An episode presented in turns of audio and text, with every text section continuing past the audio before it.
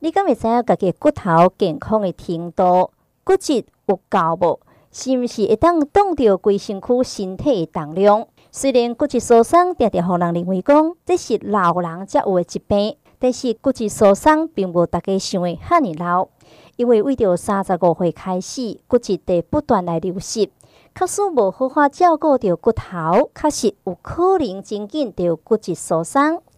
今仔日咱邀请到台大病院云林分院骨科部周启文医师来介绍着骨质疏松症。咱先请周医师甲听众朋友拍一个招呼。各位听众，大家晚安好，我是台大云林分院骨科部周启文。今天很高兴能有这个机会来这边跟大家聊一下有关骨质疏松的各方面的问题。其实骨质疏松呢，有另外一个名称叫做无声的杀手，嘛是因为安尼呢，咱真容易来忽略掉骨质疏松的存在，一直到发现骨头断去了，才知影讲骨质疏松早就已经暗中来侵蚀掉咱的健康，所以咱要来请教掉周医师，什么是骨质疏松症？所谓的骨质疏松哈，身体的骨骼呢，从小就会慢慢的增加，所以我们人呢会慢慢的长大。但是呢，我们身体骨骼的增加量呢，它有一定的程度，大概到二十岁到三十岁之间呢，身体的骨量是达到最高峰了。那从三十岁之后呢，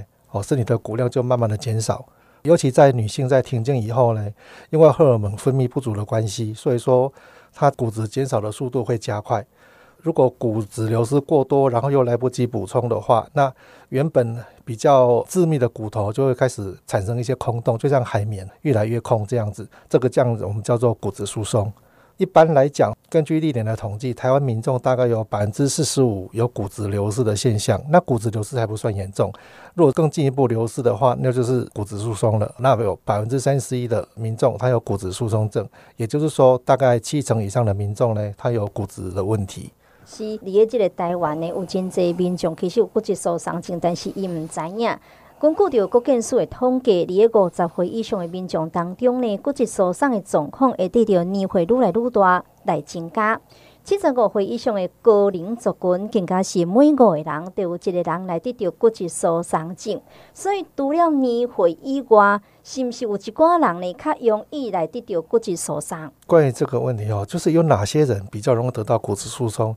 那这我们可以分成几个部分来讨论，有先天性的跟后天性的这两个部分。那先天性的哦，可以讲说是体质的问题，像哪些呢？譬如说女性。或者是呃身体比较纤细啦，然后骨架比较小的啦，哦，或者是年纪比较大的，或者是你家族当中有人有罹患过骨质疏松症的，还有有些女性呢，因为一些其他疾病的问题过早停经，或者是月经失调，或者是呃得到一些厌食症啊，或者过度节食等等，这些人呢，只是属于比较先天性的，容易得到骨质疏松。另外一个因素呢，就是后天因子。那后天因子有很多，譬如说你饮食习惯不好，就是后天的钙质呢摄取不足，或者是你平常不喜欢运动，很少运动，或者是有抽烟啊、喝酒、过度喝喝咖啡等等，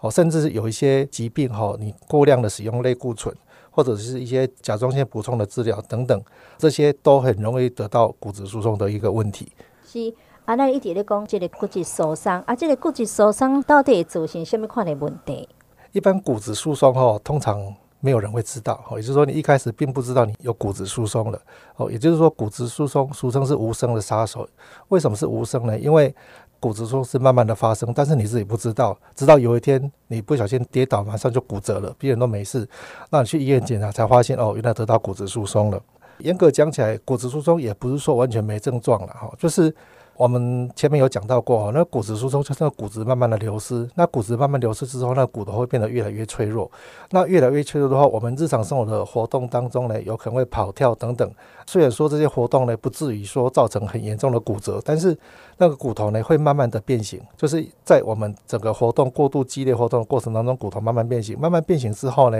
我们称之为叫微骨折，尤其是脊椎的微骨折。那种微骨折会造成脊椎周边的一个肌肉。或者组织造成慢性发炎，你可能会觉得腰酸背痛。所以为什么很多老人家动不动就说哦，好像腰酸背痛啊，或者是没有力气，那基本上是因为骨质疏松造成的那个脊椎的尾骨折而造成的症状。虽然它不是说骨质疏松造成的疼痛，但是也是跟骨质疏松有一个间接的关系。一般来讲，哈，就是骨质疏松容易骨折的部位大概三个部位了，哈，就是髋部、还有脊椎跟手腕的部位。尤其是老人家跌倒，最容易发生髋部跟脊椎的骨折。好，那如果说发生髋部骨折，老年人呢，死亡率是蛮高的，哈。如果是男性的话，大概一年的死亡率会百分之二十二以上；那女性的话，大概是百分之十五。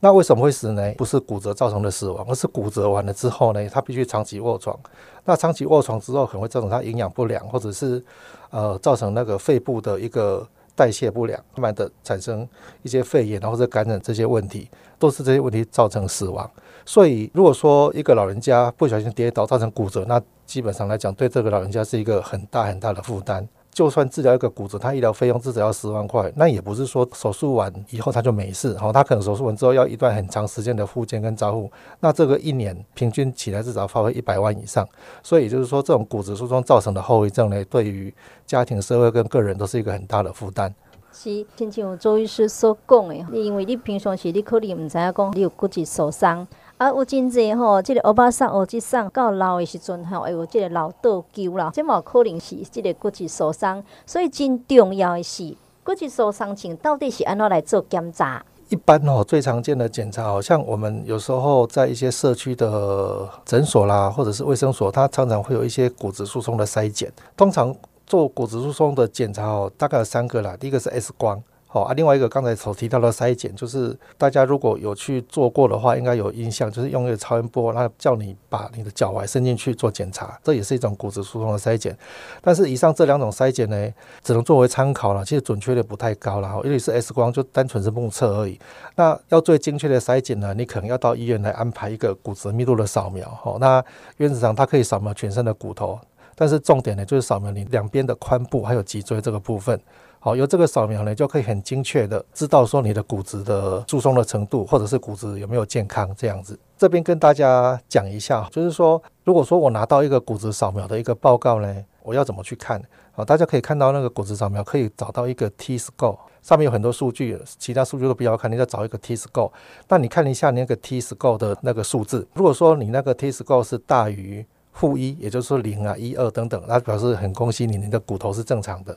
那如果你那个 T score 呢是负一到负二点五之间呢，比如说呃负一点五啊、负二等等，那你要开始要要小心了哦，这表示说你的这个骨质呢已经开始流失了哦。虽然说还没有到骨质疏松的程度，但是可能不久之后你就会骨质疏松了。那如果说你看到你那个 T score，它是小于负二点五，比如说已经负二点六、二点七三以上了，那就是已经骨质疏松了。好，那最不幸的呢，就是说你 T score 不但是小于负二点五以下，而且你又有骨折，那就表示你这是比较严重的骨质疏松，那就要赶快去治疗了。是，所以吼，你若讲真正去病院来做着检查，有这个骨质密度的扫描吼，关键的这个数据你得要看好清楚哦。面对着无明显症状的骨质疏松症，两早预防着骨质流失，当然是上好的方法。不过，你咧平常时吼想着讲要照顾骨头，大家拢知影讲爱补钙，但是除了钙以外，到底抑阁有倒一寡营养的食物会当来帮助大家？请教到周医师，饮食观点有虾米来推荐的无？在饮食方面呢，除了均衡的营养之外呢，就是要避免不良的饮食习惯。譬如说，你过度的减肥啊，有些女孩子爱漂亮啊，觉得怎么看都自己太胖，那就会会过度减肥。好，那过度减肥的话，那也是会造成骨质流失的一个很大的一个原因。另外就是抽烟跟喝酒这两个不良的习惯呢，其实适量的喝酒大概也没有什么太大影响，但是抽烟是绝对会影响到整个骨质的流失的。另外的话呢，在饮食当中避免吃太咸的食物，就是说不要过量的摄取一些钠盐，然后也尽量避免摄取过量的动物性蛋白质。好，但是有人争议说，诶，那蛋白质不是说人体是需要的吗？为什么要避免？但其实哈，这句话是对了一半。一般我们天然的蛋白质是可以，但是如果说有些加工过的，比如说香肠、腊肉等等，因为这些肉类里面呢，还有一些磷酸盐类的东西，哈，那这些磷酸盐类的东西呢，可能会造成骨头对钙的吸收有一个阻碍。好，所以这些加工类的食品还是尽量少吃。那另外还有一些汽水、可乐、咖啡等等，适度的食用可以，但是不要过量。另外的话呢，我们知道钙质构成骨骼的一个主要成分之一哦，所以我们平常讲的那骨本，骨本那骨本就是钙的意思。在年轻的时候呢，就要开始储存骨本；年老的时候呢，才有足够的骨本哦，让那个整个钙的流失的情况不要那么严重。那通常呢，钙的补充呢，最好是从天然的食品来补充哈，像我们天然的一些饮食当中来补充钙，这样的钙呢，是对我们人体最好吸收的了哈。那如果真的是你饮食当中的钙呢摄取不够的话，那我们就是可以借助钙片，就是服服用一些钙片来增加我们的那个钙。一般来讲，我们每天钙的建议摄取量，一般成人的话呢，最好是诶每天有一千两百毫克左右。我们平均统计呢，在日常生活的饮食当中呢，我们摄取量大概可以到四百以上。所以一些老人家，你如果说要摄取钙片的话，可能每天大概四百到六百当中，诶，这样会比较够。有很多人哈，就是会质疑啊，就说，诶，那我吃那么多钙片会不会结石呢？哦，其实这个问题是一个迷思啊。我们一般的钙片呢，我们可以分三种哦，一般就是磷酸钙，还有碳酸钙跟柠檬酸钙。骨头里面呢，最接近我们骨头成分的就是磷酸钙了哈。那这些钙呢，其实基本上都不太容易造成结石。真正造成结石的是那种草酸钙哦。那这种草酸钙我们其实是很少在很少在使用的。甚至说呢，诶，你使用那种柠檬酸钙的那种成分的钙质呢，反而会有助于抑制结石的生长了。所以基本上，你如果说正常的服用钙片呢，不要过量，通常不用怕有这种结石这个问题。是钙片，当然这不是讲天然的哈，但是你在咱日常生活当中，有什么食物其实吼买当来补钙不？请请周医师给听众朋友来介绍一下。其实我们日常生活当中有很多食物哈，都含有很高的一个钙质一个成分啊。那这边跟大家介绍一些哈，就是含钙量最高的一个食物。所谓含钙量最高呢，就是说每一百公克里面，它里有两百毫克以上。我刚才有提过哦，就是我们正常的老人家、成年人哦，就一天需要一千两百毫克的一个钙。我现在讲的这些食物呢，在每一百公克它就有含两百毫克的钙了。像一些水产品，譬如说布拉鱼啊、吼鱼干呐、哦虾米啊、扁鱼啊，还有那个牡蛎、海带、紫菜等等。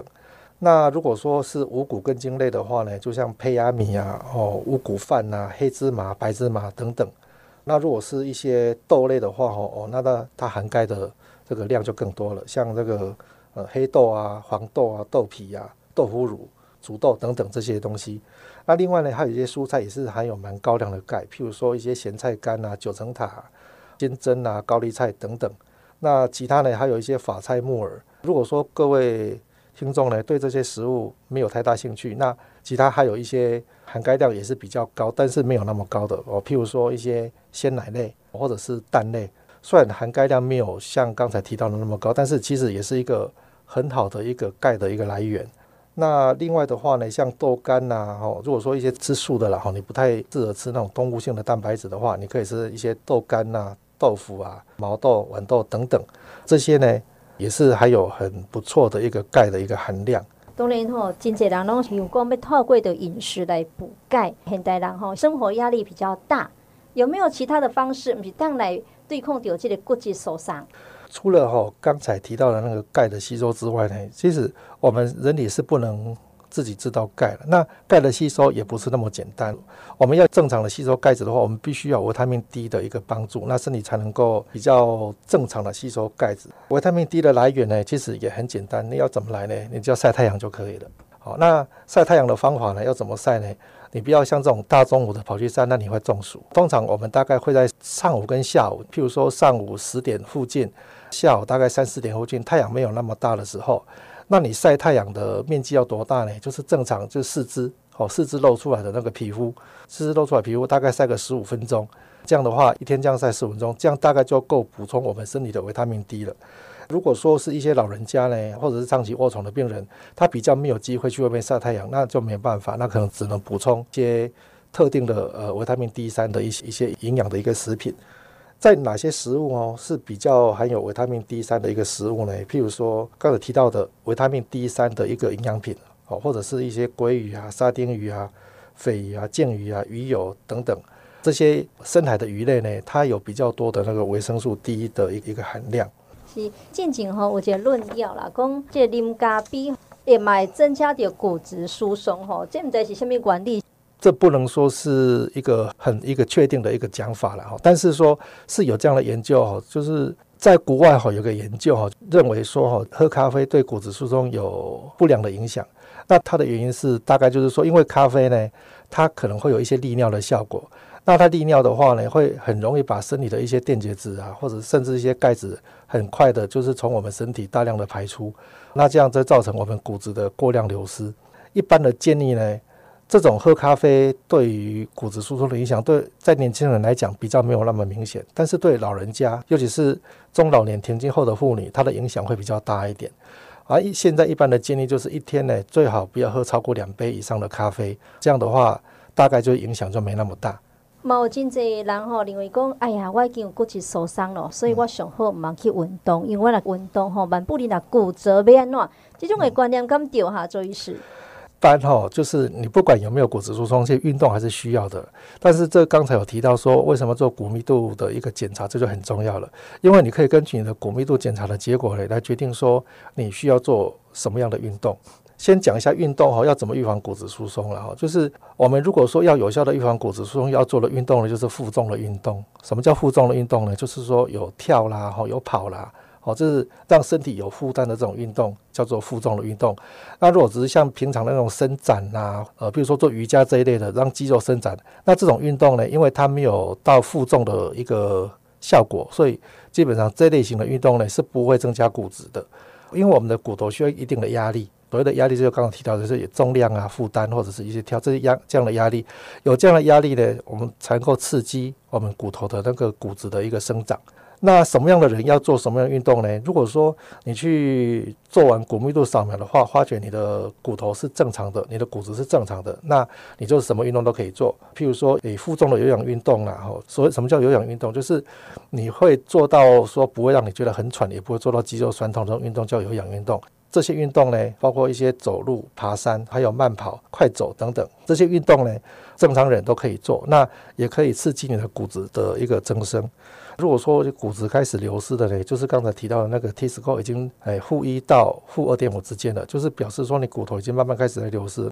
你所能做的运动呢，就要比较以缓和为主哦。所以缓和为主的就是步行啊，或者训练平衡感啊，或者是慢慢的走路等等。为什么要这样慢慢的走呢？因为你这种情况是已经不太适合跌倒了，一旦跌倒的话，那真的是风险会比一般人还要高。那这样运动可以做。那如果说万一很不幸，你已经是骨质疏松了，那骨质疏松也不是说你就没事干，就只能一天到晚躺在家里哦，千万不要这样。你能做的运动呢，就是避免那种跳跃式的运动，这跳来跳去就不适合你了。你可以做一些比较缓和的运动了哈，或者甚至去游泳都可以。那你的补充那个钙质或者是骨质增生的这个部分呢，就不能完全靠运动了。你可能就是要开始适量的去补充一些钙质的成分，来增加你的钙质，然后预防你的骨质疏松呢一直在恶化下去。啊，这种运动有分讲，哎呀，咱一礼拜爱运动几届，无爱运动几分钟无？一般这个骨质疏松的病人。他的运动呢，其实也不是说骨质疏松病，现在很多人都是这样了哈。大部分正常的健康人，就是最好是每周呢运动三次，每次运动至少要三十分钟以上。那运动到什么程度才够呢？就是说运动到你的心跳呢，至少达到一百三十下，好，每分钟一百三十下以上的这个运动。再强调一次，就是每次要至少三十分钟，那每个礼拜要三次，这样的运动量才够。但是这边提到一下，有些人，尤其是女性会比较明显，像那个女性运动员，她就是很过量的运动，可能每个礼拜会慢跑六十公里以上。像这种过量运动的这个运动员的话，她反而会造成停经，哦，就是或者或者经期不顺，那这样也可能容易造成骨质疏松。啊，那是不是有什么建议哈？光要个运动，一趟增加骨质密度哈？啊，这是要哪做？一般就是有哪些运动可以做呢？四肢运动就是刚才提到的，像跑步啦。或者是踏青，或者土风舞，或者太极拳等等，这些对老人家来讲都不是负担很大的一个一个运动。另外哈，还有一些，如果说你年龄比较大了，那真的不适合这种比较激烈活动，你可以做一些伸展的运动。哦，伸展的运动呢，就是譬如说你可以仰卧，仰卧平躺，然后两腿弯曲，然后下腹部用力向下压，或者是下腹部用力向上抬，这样训练腹肌、腰肌跟大腿的肌肉。这种训练肌肉的过程当中，虽然说它不能够增加骨密度，但是它还是可以有效的防止骨质的流失。甚至说，你如果说对于户外活动比较有兴趣，你可以去游泳，哦，游泳也可以运动到全身的肌肉。那这样子的话，也是不但对你的那个肌肉的一个强化有有帮助、有好处，而且也可以适度的预防骨质流失。当听众朋友，你若是从诊断出来你是骨质疏松，通常第一个念头是什么呢？应该是啊，今嘛要安怎？咁要个药啊，通好医。咱常常听讲，哎呀，这个骨质疏松，就是讲即个骨头有一寡孔洞，有一寡空。啊，若是有孔，咁咪当亲像个阿弥陀共款，甲空起来。听到着周医师，今嘛针对着即个骨质疏松的治疗，咱是安怎来做治疗？伊有啥物款的药物无？关于骨质疏松哈，除了我刚才提到的一些饮食啊、运动、保养等等这些保养方式之外呢，真的，万一如果有比较严重的骨质疏松，那我们还是要做治疗，光靠这些保养是不够的。那目前我们健保上可以允许给骨质疏松的那几副药物呢，其实有很多种。哎，我这边可以跟大家稍微介绍一下。那最传统的就是氟善美哈，如果各位听友呢有骨质疏松的问题，然后有去医院看过，那大概。常常应该可以用到这种药，那这种福善美其实是比较早期的药了哈。它目前的一个治疗方式呢，大概是口服的，然后一周一次。因为这种药物呢，它吃下去会比较容易刺激你的一个胃部，好，所以通常医生会建议你哦，你吃完这个药之后呢，你不要躺着，一大概要走半个小时以上，或者要多喝水这样。因为你如果不这样做的话，这个药物呢。一直长期的停留在你的胃里面，很会造成你的胃会刺激、会发炎。针对这个问题呢，那后来就慢慢发展出一个针剂的一个药物。那针剂的药物呢，有三个月打一次的，六个月打一次的，跟一年打一次的。有上个月打一次的呢，就是像是骨维状哦，那是一种静脉注射的一个药，它是三个月打一次，它是一种磷酸盐类的药物。这个磷酸盐类的药物跟刚才所提到的那种氟善美，其实成分是类似的啦。那只是说它是三个月打一次，你就不用那么。麻烦就是每个礼拜要去吃个药，那吃完药之后呢，你还不能躺着，呢，你还一定要去走路走半个小时以上，就不用那么麻烦。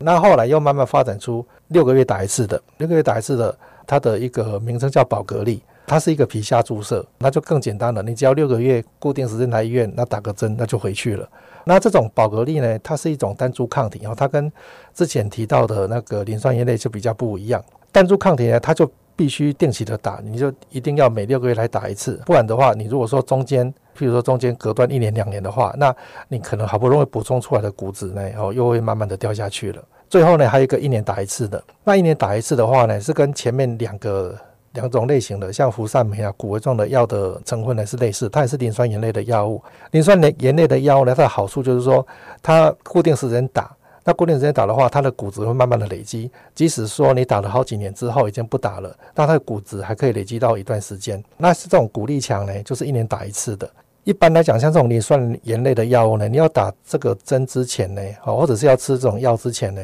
哦，你一定要去做一下你的肾功能的检查。因为像这种药物呢，基本上它会经由肾脏去代谢，所以你如果肾功能不好的话，就不太建议使用这种磷酸盐盐类的一个药物。那最后一个最新的那副甲状腺的一种药物哈，它是叫做骨稳，它它是它每天打哈，那一天打一次，一天打一次。那你如果去看病的话，如果说你的病情严重到需要使用这种骨稳这种骨质疏松的这种药的话呢，那医生会开给你一个针剂，那种针剂就像是糖尿病病人所使用的那种针剂一样，它是一支可以打二十八天，然后那一天打一次，每天打。只是这种药物是非常的昂贵，那这部分等一下可以再讨论。既然伊会当一年做一届，啊，为什么爱个分这么侪项？吼，爱个分会当五届，三个月做一届，六个月做一届，伊的差别到底伫倒位？包括头拄仔周医师来讲到的，这个骨稳，逐工做伊是爱做偌久？先讲这个骨稳好了哦，这个骨稳呢，依照健保的规定呢，它是要打一年半，就打十八支，你每个月打，每个月打，它打一年半，那它整个疗程大概就这个样子。那至于说之后要不要再打呢？呃，目前来讲是没有很没有定论的哈。那当然，打完骨稳之后，你如果要再打其他的一个骨质疏松药也是可以哈，也是可以继续打。那至于说为什么同样是骨质疏松药，有些是一个礼拜，有些到一年，那就要牵涉到我刚才提到的，有些人不喜欢用吃的，那不喜欢用吃的就用打的。那有些人不喜欢就是每个礼拜或者是每个月去跑去医院拿药，所以我们就给他长期的一个药物。那有些人呢，就是说。他不太能够配合吃药，譬如说，哦，我今天拿了上个月份的药，那这个礼拜吃，第二个礼拜吃，啊，第三礼拜就忘记了，那怎么办？那就是没有一个很好的治疗效果，所以我们会给他一个长期的一个药物。那你打下去了，你你总是就没有借口说哦，我忘记了，你打下去就打下去了。但有些人也希望说哦。我虽然说我不喜欢每个礼拜吃药，但是我还是想每三个月或者每半年去看一下医生来复诊一下，所以我们就有三个月跟六个月的这个药物，哎，这是看个人的需求。当然，真济人诶，应该注意的是讲吼，这唔知健保是有给付不？啊，伊健保给付的条件呢？通常呢，这种这种这种骨质疏松的药物呢，健保是有给付，它有条件的给付。如果说它的条件的给付呢，就是说你要有达到骨质疏松的标准。这种骨质疏松的标准就是一开始提到的，就是你的 T score 呢要在负二点五以下，负二点五以下，那就是有达到骨质疏松的标准。那除了这个条件呢，你还有另外一个条件，就是说你要有脊椎或者髋部的骨折，就是说你有脊椎或者是髋部的骨折之后呢，那你骨质疏松的那个密度呢又达到负二点五以下，哦，那就很恭喜你，你就可以用健保的方式去做治疗。但是呢，你如果说没有达到这样的条件，啊，但是你去检查，诶，花姐，我也是非常的严重的骨质疏松啊，但是我没有骨折，那怎么办？那这种情况下，我们还是很鼓励你去做预防性的一个治疗。就如果说经济能力许可的话，可能就自己掏钱去做这种骨质疏松的治疗。呃，他多少周医师嘛，公定吼，这古文吼爱做几年半，大概自费爱开挂这一季嘛？呃，这个古文啊，一般的平均价钱，它的一支啊，一支就一个月的分量。大概要一万八到两万左右，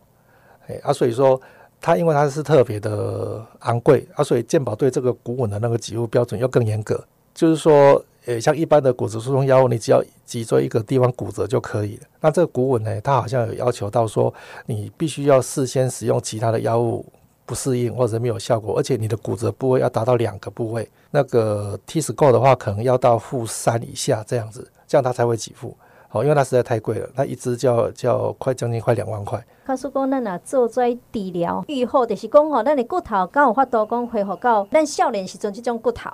其实哦，做这个骨质疏松治疗，你只能说是有做无保庇啦，也不能保证说你治疗完之后，你的骨头恢复到原来的样子。其实这方面呢，很多药厂都有做过研究哈，大部分的药厂都说他们的药使用完之后呢，骨质会有提升。哦，但是其实我自己本身也有。在临床的过程当中呢，有看到，其实是不是提升，我是觉得看个人啊。有些人真的是会骨质会慢慢的进步，但是有些人呢就没有什么改变。但是我是觉得他只要不要再退化就可以了。所以各位听友呢，如果说真的有骨质疏松这个问题呢，去做这种骨质疏松的治疗哈，大概不要抱太大的期望说，哦，我去治疗就一定会好，一定会改善。大概你能够抱的期望就是说我只要不要再继续恶化下去，这样就是非常的非常的幸运的。所谓的骨质这个疏松的密度，清楚，头都要周医师来供掉，负二点五以下，意思就是讲，那来去做治疗，有可能诶变成负二点、是负二点三的意思吗？诶、有可能。如果说你体质够好，你除了做骨质疏松的治疗之外呢，你平常的日常生活保养得很好，但有可能慢慢进步。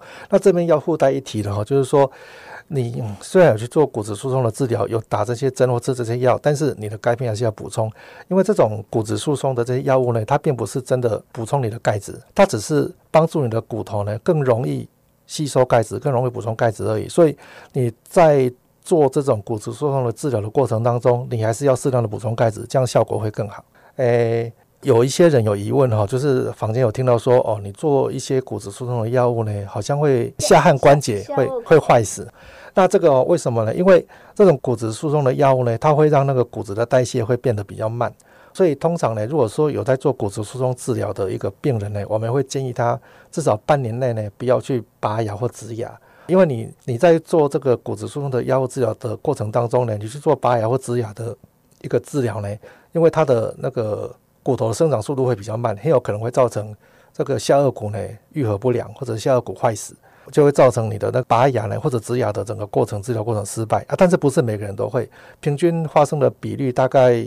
这各种不同的研究都有，大概百分之一到百分之二左右啦。所以你若是讲有咧做骨质疏松的治疗吼，这嘛是爱来注意的一个所在。咱今仔日邀请着台大病院婚姻婚姻骨科部周启文医师来介绍着骨质疏松症。毋知最后呢，周医师有啥物要甲听众朋友做一个提醒的无？这边呢，跟大家做一个简单的几个建议啦。当然了，你最好是没有骨质疏松。可是我们人呢，难免会变老哦，尤其是女性，男性骨质疏松的情况不多。呃，如果说男性有骨质疏松，那真的是有其他问题了。所以这部分呢，骨质疏松是要针对是女性的这个民众呢来做宣导哦。那我们有一些建议哈，可以给大家参考一下，就是如果说你体能够，或者是你的体力够的话，可以多做一些载重或者负重的一个运动。另外呢，要适量的摄取钙跟维他命 D。尽量不要单独摄取钙，好，你要摄取钙配合维他命 D 的话，这样钙的一个吸收的一个比例会更好。还有避免过度的节食，哈，不要因为爱漂亮，然后这个也不吃，那个也不吃，那整天就饿着肚子，这样也不利于说整个钙的一个吸收。另外呢，就是不要吃太咸了，或者太含磷、过度饮用咖啡等等这些食物呢，哈，可能就是要在日常生活中要特别稍微注意一下。然后呢，随时注意一下是不是有荷尔蒙不足的问题。那这个呢？荷尔蒙不足的问题的话呢，在日常生活中可能不一定会有什么特别的表现，但是如果说你的经期异常呢，那这可能就是要去妇产科做一下检查，看是不是有一些荷尔蒙不足的这个问题。那另外避免吃太多一些类固醇的药物哈，这些药物呢，它也会阻碍你的一个骨质的一个吸收。还有饮酒不要过量。如果说呢，你的体能真的没有那么好哈，那甚至已经有骨质疏松了，不太适合做一些很激烈的活动，那就不妨多做一些增加柔软度的一个一个运动哈，这样可以增加你的肌肉力量。随时呢，注意各种资讯哈，啊，增加自己的知识，可以呢，随时吸收各种新知呢，知道说对于骨质疏松呢，我有什么更好的方式来可以保持跟治疗。是，就亲像周医师所讲的，人拢会老，和少年时阵呢会当储存骨本。他说讲，若是真正诊断出来有骨质疏松症，嘛爱来量早治疗。上个重要爱保持着正确的姿势。今仔日非常感谢周医师。好，谢谢各位。